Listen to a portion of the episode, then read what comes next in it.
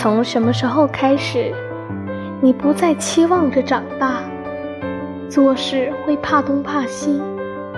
从什么时候，自己的事情更愿意和陌生人倾诉，而交心的人寥寥无几？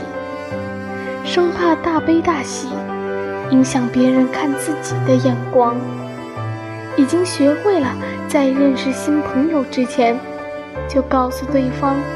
我很好。其实我想说的，不管咱们目前是什么状态，我一直都在学会倾诉和诉说，做一个快乐的小仙女。